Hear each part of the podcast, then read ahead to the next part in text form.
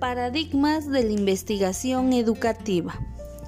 Nosotras somos Jessica Aguilar Cologua y Magalitzel Martínez García. Hola amigo docente, te invito a realizar un cambio en la educación. Crea el paradigma que los estudiantes esperan. ¿Cómo puedes realizarlo? Es fácil. Debemos fomentar en ellos la creatividad e imaginación, enseñarles que existen respuestas infinitas a cada problema y no encasillarlos o estructurarlos a que solo existe una respuesta única. Recuerda, alimentar la imaginación de un pequeño para poder obtener adultos felices, potenciales y productivos.